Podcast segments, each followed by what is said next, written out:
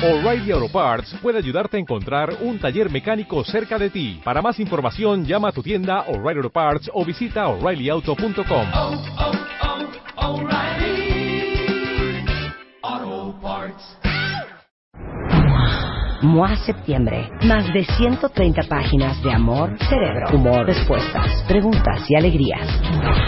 Gloria Trevi. El arte de pedir perdón. Psicodermatología. Te explicamos la psicología detrás de la piel. ¿Quieres saber si te están mintiendo? Acéptalo. Tu cerebro no es fiel. Eso y más. MOA Septiembre. Una revista de Marta de Baile. Cuando usted estaba creciendo, no le no lo molestaban en el colegio por su nombre Amando. Eh, siempre era Armando o Amado, nunca Amando. Amando. ¿Y nunca le preguntaste Amando a tus papás? Sí, por calendario. ¿Por? Por calendario. ¿Cómo? 6 de febrero.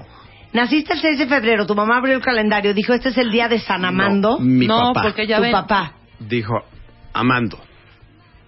Bueno, y fue destino. Pues sí. Soy psiquiatra. Sí, ¿A qué claro. me dedico?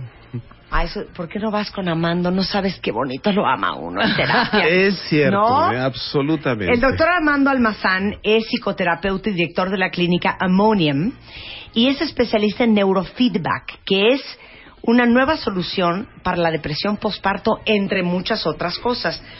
Eh, que déjenme decirles que las estadísticas son de horror, ¿eh? Según estadísticas mundiales, las cuales son consistentes con las del IMSS, cada año en México hay hasta 400 mil mujeres amando que padecen de depresión postparto. Y del 41% este, eh, tienen probabilidades de padecerla en los siguientes embarazos también. Claro. Y no es de echarle ganas, no es de... ¿Te dio "Hija, a ti? ¿Te dio a ti? No, a mí no. Ok. A mí no me dio depresión Para ver postparto. qué se siente. Pero te digo algo, bueno, que te han dicho tus, tus, tus, tus Mira, pacientes. Yo creo que es un tema fundamental porque hay que empezar a cuidar el embarazo de las mujeres. Y los ginecólogos, una cita Cuidan la con- parte física. Sí, pero te dicen depresión en el embarazo, eso es una mala persona. A ver, el embarazo trae circunstancias extremas de tensión de 20 mil planos. ¿no? Obviamente que para una primeriza enfrentarse a todo el proceso de cambio corporal, los movimientos Sí. hormonales, la problemática que se deriva de ello, no debemos de olvidar que habitualmente, y aún sigue siendo cierto, la pareja entra en un síndrome de abandono. Totalmente. Totalmente, claro. Entonces es una vergüenza que estemos tan mal educados los hombres que en lugar de poder proporcionar la ayuda y el apoyo, nos quejamos y nos sentimos abandonados. ¿no? Bueno, entonces esa mujer carga cambio de imagen corporal, sobrecarga física, eh, pérdida de toda su funcionalidad. Bueno, ¿qué sucede cuando va? a- Hemos atendido, bueno, puedo decir, los últimos cinco años Sí. no ha habido mujer en el consultorio que llegue que no tenga una depresión durante el embarazo y posterior depresión postparto. ¿Y saben qué pasa? Eh, y tú estarás de acuerdo conmigo, Amando, que es algo bien estigmatizado. Porque todo el mundo te dice que el día que tengas un bebé va a ser el mejor día de tu vida y va a ser lo mejor que te ha pasado en tu vida. Entonces te sientes muy mal como mujer, porque hemos hablado de esto varias veces en el programa, cuando estás deprimida y acabas de parir, cuando el resto de las mujeres están brincando de la alegría y de la felicidad. Ah, bueno, Y te da pena decirlo porque van a decir, eres una mala madre, eres una madre desnaturalizada, qué mala onda que no te has vinculado emocionalmente con tu hijo. Pero entonces habría que ver. eh, ya se tiene suficiente investigación para decir, no hay instinto maternal. Claro. ¿Es biológicamente está dotada la mujer para tener hijos? Sí, pero la construcción se tiene que hacer en función de muchos aspectos. Por supuesto, digo, si estamos hablando que los ginecólogos dicen no existe la depresión durante el embarazo y en el posparto, quiere decir que siguen con la idea de que la maternidad es instintiva. Claro. A ver, hay biología, pero se requieren demasiados elementos para poder tener una maternidad exitosa y un cuidado exitoso del bebé. De hecho, en eh, la revista MOA del mes de mayo, en el que sale Rebeca de Alba en la portada, diciendo rayar y sin hijos, hablamos con alguien del Sinvestav que solamente se dedica a hacer investigación de la relación materno-fetal. Y habló justamente de si el instinto materno es algo con que se nace o algo que se desarrolla. Y justamente habla de que es algo que uno aprende. Y la cultura, cada cultura da mm, Claro. eh, matices para la maternidad. Claro. Nuestra cultura, la madre desnaturalizada es un concepto que tenemos enfrente. que hay que borrar. Claro, regresando el doctor Almazán nos va a hablar de cuáles son los síntomas de la depresión postparto y quién es más propenso a que le dé. Y después vamos a hablar de la- el neurofeedback como solución para la depresión postparto. No se vayan, ya volvemos. Tuitea a Marta de Baile. Arroba Marta de Baile. Tuitea. Tuitea. Arroba Marta de Baile. Tuitea. Solo por W Radio. MOA Septiembre. Más de 130 páginas de amor, cerebro, humor, respuestas, preguntas y alegrías. Gloria Trevi, el arte de pedir perdón. Psicodermatología. Te explicamos la psicología detrás de la piel. ¿Quieres saber si te están mintiendo? Acéptalo. Tu cerebro no es fiel. Eso y más. MOA Septiembre. Una revista de Marta de Baile. Estamos de vuelta. Vuelta, vuelta, baile. Vuelta. Marta de Baile. En W. Escucha. Dos y media del día en W Radio no es un invento, no están alucinando, no son malas madres. La depresión posparto la padecen más de 400 mil mujeres cada año en México. Y es espantoso, y las comprendo a todas las que han escrito en el timeline que ya lo vivieron, porque obviamente mundo te dice que el día que tienes un bebé es el día más hermoso de tu vida y que tienes que estar feliz. Entonces tú te volteas y le dices a alguien, estoy súper deprimida, no sé qué me pasa, y te van a decir, bueno, tú estás loca. Mira, mira lo que te mandó la vida, mira lo que te mandó Dios. O como dice una cuenta el día que le dije a una, a una, no sé si fue a su suegra o a su mamá, este, no me siento bien, me siento deprimida, le contestaron, pues ya ni yo, que tuve cinco. Entonces, hay un gran estigma con respecto a la depresión posparto. Por eso invitamos al doctor Amando Almazán, que es médico cirujano eh, y aparte es, especiali- es psiquiatra y es especialista en neurofeedback como una solución para la depresión posparto.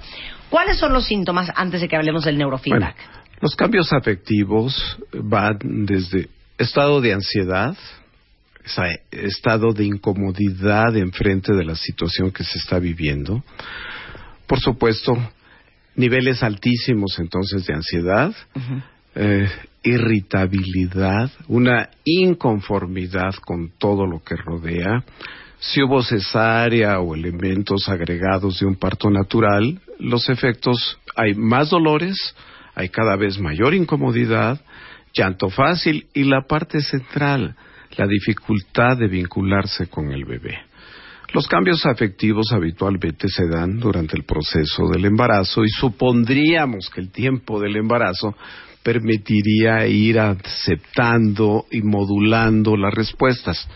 Cuando viene el desenlace del es cuando nace el bebé. cuando nace el bebé, la madre se enfrenta a una situación abrumadora y obviamente se siente absolutamente culpable, inadecuada, no se siente digna de tener ese cuidado para ese hijo y duda absolutamente de que pueda cuidarlo. Ahora, en muchísimas ocasiones se agregan fantasías suicidas y fantasías homicidas. Hemos tenido casos donde la madre vive en el noveno piso y parada en el borde entre no saber si se avienta ella con el bebé, avienta el bebé, deja al bebé y se avienta a ella. Son los casos extremos. Aquí el problema es que no se detecta, o sea, como tú lo señalas claramente. Los familiares asignan un valor absoluto de felicidad al hecho de haber tenido un hijo. Y desafortunadamente no es así. Claro. Es muy complicado tener hijos, es muy complicado pasar ese tramo y tendríamos que tener acompañamiento. Ahora bien, Ya se ha establecido el cuadro. Claro. ¿Pudo la pareja o la familia darle cobertura? Que eso sería para educación a los maridos y a las familias. Porque dice una cuenta que ella cuando tuvo a sus gemelos estaba súper deprimida Claro, y que el marido ya la odiaba, por supuesto. ¿no? Bueno, por eso, la falta de entendimiento de las vicisitudes del embarazo y las cargas afectivas va a llevar a que el marido, celoso, enojado, declarando incompetencia de la madre que de por sí tiene dificultad para conectarse con el bebé y para hacer la crianza, para amamantar. Vamos, hay que entender, amamantar es un proceso de aprendizaje. Sí, el bebé tiene un reflejo, pero la madre tiene que desarrollar. La madre, si no le dieron una información adecuada, ni siquiera tiene un pezón fortalecido para que pueda el bebé tomarlo. Sí. Entonces, esa falta de entendimiento, de educación, yo diría, ahí es psicoeducación.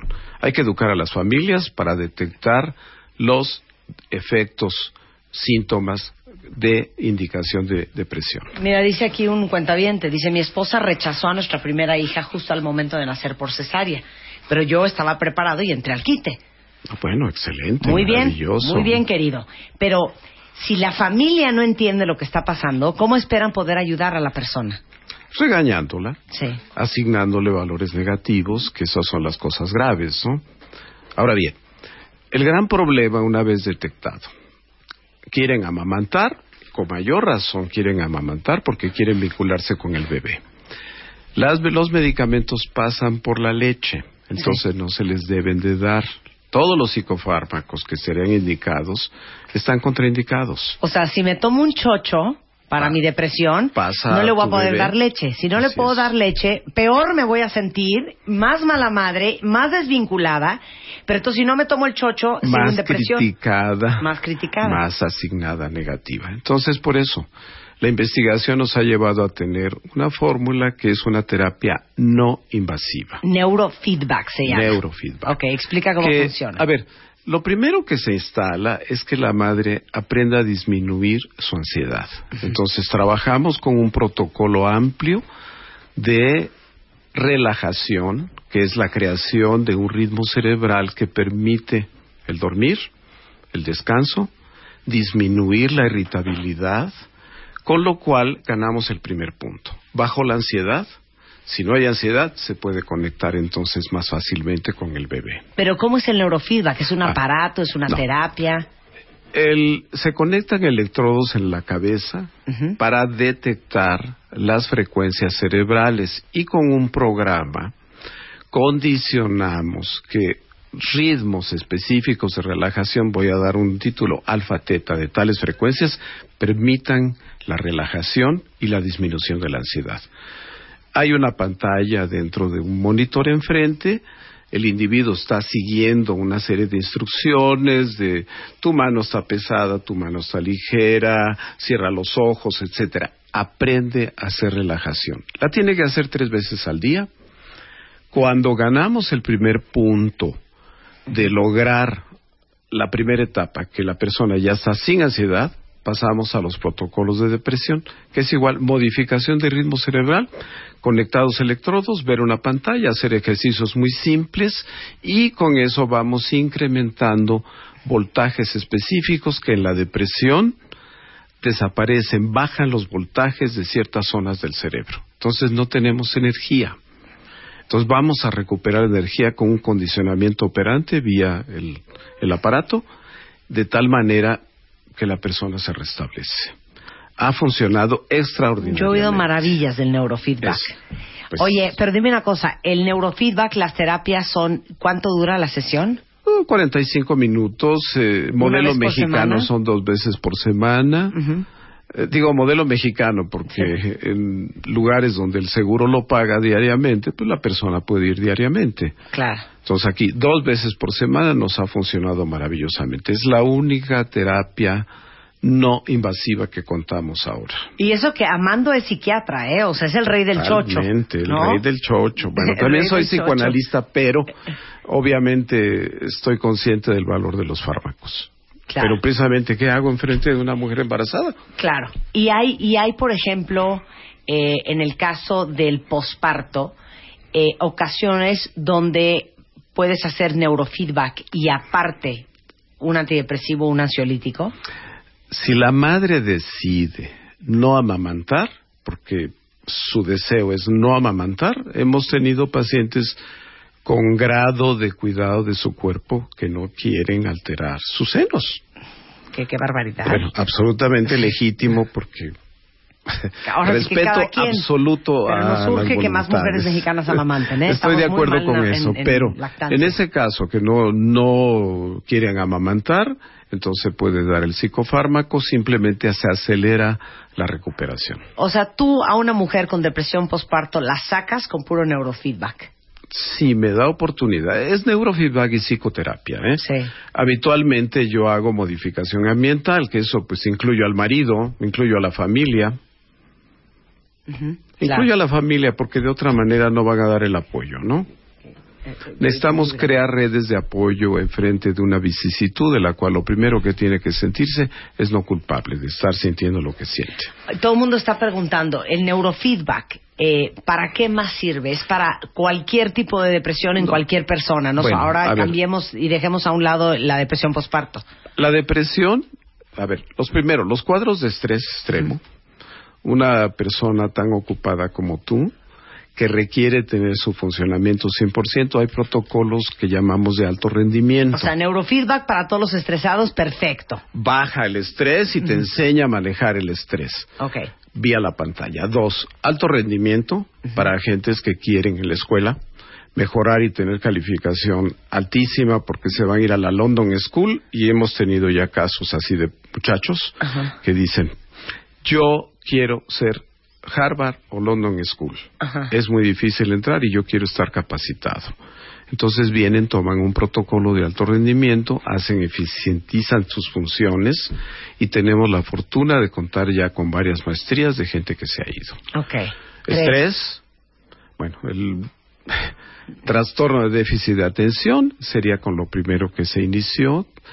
Eh, ¿Qué otras cosas? Para Bueno, depresión. depresión, pero eh, iba a dar un relato específico. Las celotipias, que son La gente muy cuadros celosa. obsesivos que van acompañados de cambios afectivos, hay un aprendizaje de modulación afectiva.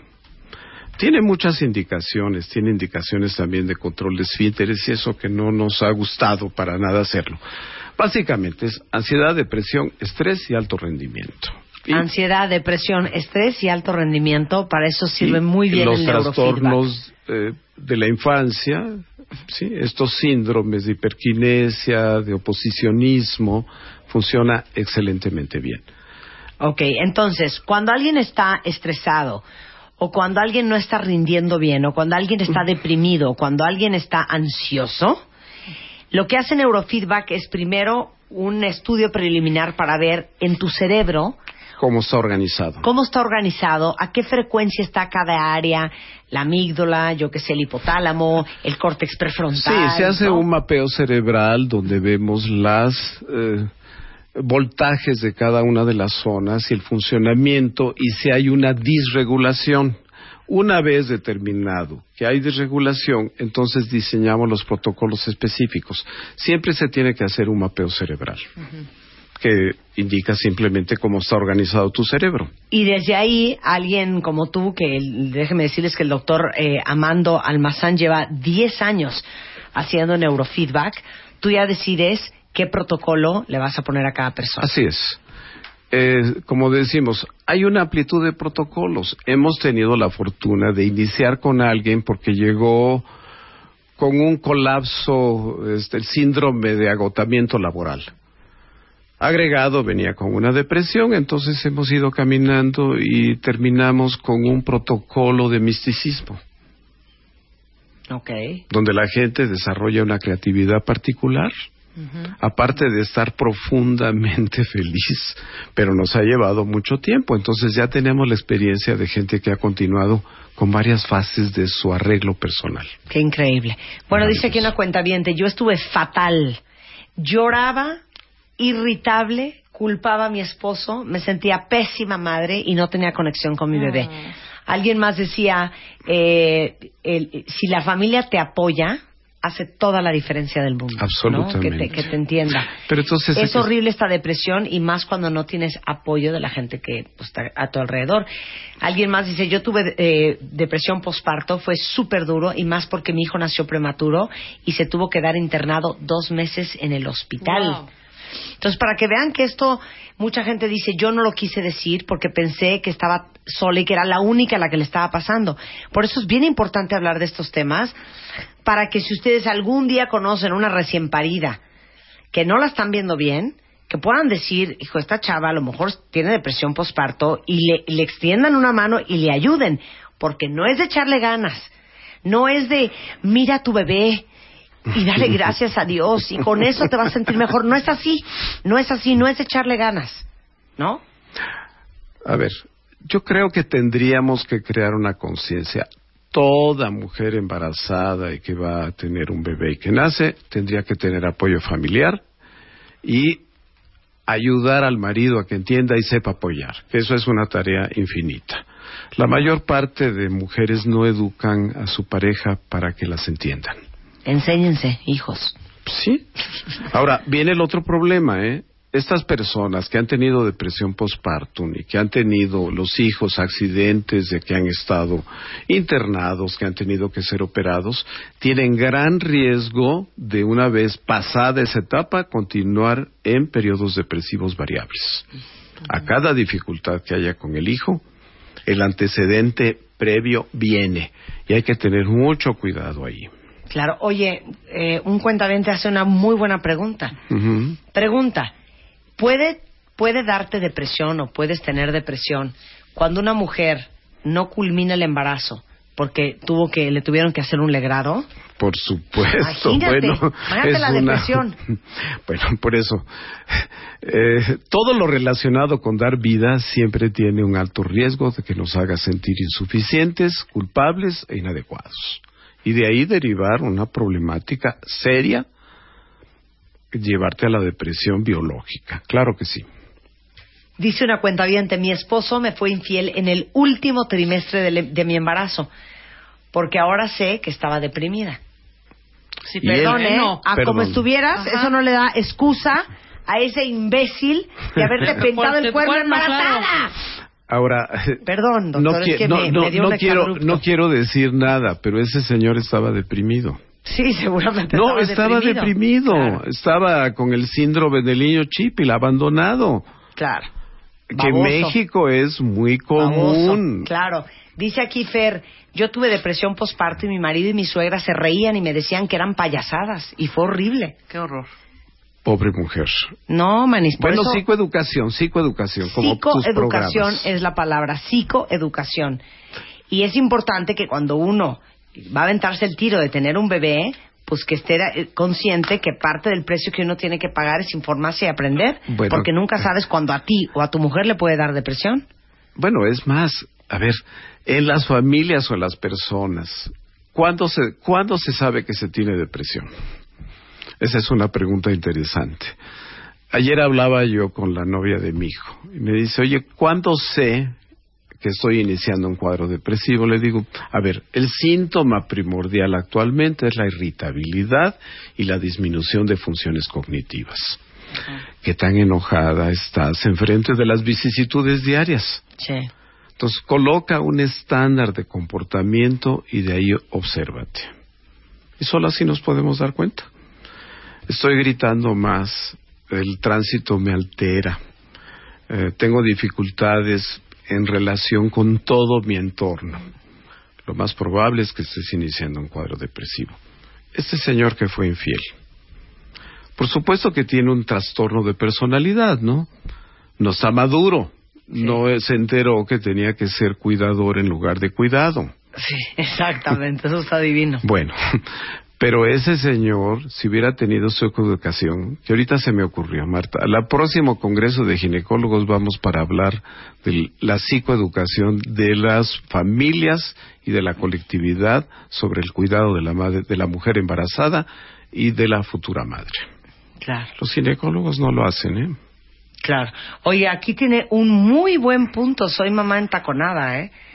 También este trastorno tiene una relación directa con el uso de oxitocina sintética y la- las anestesias. La anestesia también Por deprime supuesto, cañón, ¿no? bueno, pues altera la- todo el sistema neuronal, todos los transmisores se ven afectados. Esa es una de las razones que se atribuyen. Es multifactorial la razón de la depresión postparto. La anestesia juega un papel, las condiciones socioeconómicas, las dificultades de relación con la familia o la pareja, son muchos factores.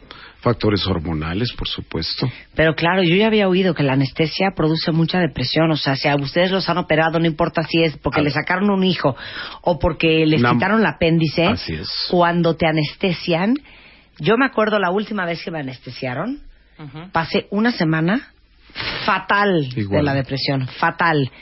Y alguien me dijo, es la anestesia. Nada más que ahí diferenciaría, mira, ahí yo creo que es un colapso orgánico, pero tú te recuperaste a la semana. No seguiste con ese estado de ánimo cero posteriormente. Entonces ahí hay una intoxicación, vamos a llamarlo así, o una secuela de la anestesia. A la semana estabas vuelta con energía, Sí. no tuviste una depresión Claro. biológica. Sí, fue una cosita temporal. Un colapso. Oye, ahora dime una cosa. Dice aquí un cuentaviente que su mujer lleva seis años. Sí, la depresión, si no se trata... O sea, el niño ya tiene seis años y sigue muy deprimida. Bueno, por eso, eso es lo común si no atiendes el cuadro depresivo, se vuelve crónico, se puede ir incrementando o va a haber periodos breves de mejoría para recaídas. Bueno, a, esa señora hay que darle un tratamiento integral, una valoración muy seria y un tratamiento que incluya una psicoterapia excelente, psicoterapia de pareja o familia, psicofarmacología y, por supuesto, terapia de neurofeedback. Y les digo una cosa, cuentavientes. Estoy leyendo una cuentaviente que dice que cuando ella entra a su casa, se vuelve Hulk. Algo que hemos hablado mil veces con Juan Pablo Arredondo, que es eh, terapeuta de niños. Les voy a decir cuál es la tragedia de los niños de este mundo. Ustedes no llegan y le pegan siete gritos a su jefe, porque el jefe en ese momento las larga de su oficina y las corre. Punto. Tú no llegas y le pegas siete gritos al presidente de tu compañía. No te atreves, no podrías hacerlo. Entonces, desafortunadamente, a quien peor tratamos es a quien más cerca tenemos y quien más depende de nosotros. Entonces, uno se da unos permisos con los hijos Sí. de gritonearles, de no tener paciencia, de estar del peor humor, de estar súper irritables. ¿Por qué? Porque sabemos que nuestros hijos nos quieren incondicionalmente, no conocen nada mejor y no tienen para dónde agarrar. ¿Ok? Sí. Entonces, si quieren, no se curen por ustedes. Entonces, cúrense por los hijos. Porque está muy cañón que sus hijos de 6, 8, 10, 12, 15, 17 tengan el peor lado de su mamá. Estamos Porque eres encantadora con tus amigas y eres una bomba con tus cuates del trabajo y eres un amor con tu jefe y eres una reina con tu suegra. Pero a tus hijos los traes con la punta del zapato, de jeta, de mal humor, impaciente, neurótica, histérica. Porque ellos no tienen otra opción. Porque a lo mejor si la tuvieran, tristemente uno no extraña lo que no conoce. Sí, Eres la acuerdo. única mamá que conocen, eres el único papá que conocen No hay para dónde moverse. y no hay para dónde moverse. Afortunadamente, entonces aparecen los síntomas. O sea, el niño no habla, pero tiene síntomas. Se orina, no duerme, hace berrinches, Claro, llama la atención mala escolaridad. Claro. Pues, pues, Yo diría, vienen fallas en muchos de los aspectos funcionales del niño. Ahora, si la madre está tan encapsulada en sí misma y no lo detecta, pues a lo mejor la escuela le ayuda, ¿no? Claro. Claro, pero ese, ese, eso, ese cuadro es tristísimo. De veras, Es el común. piensen que la joya más grande que uno tiene es a nuestros hijos.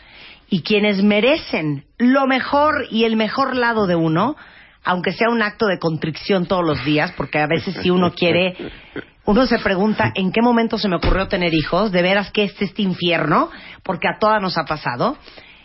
Hay que hacer un esfuerzo sobrehumano y hay que pulirse como persona este, todos los días, todos los días. Y como yo les digo acá, ¿qué más quisiera yo que darles un chocho y que nos compusiéramos todos? Pero no, implica un chorro de chamba, un chorro de esfuerzo personal, un chorro de labor de autoobservación e introspección para ser mejor personas. Porque al final lo que uno quiere tener en la vida son hijos autosuficientes y productivos y felices y emocionalmente inteligentes y con muchos recursos internos. Pero ¿cómo vamos a hacer eso y cómo vamos a lograr eso si uno está en el hoyo?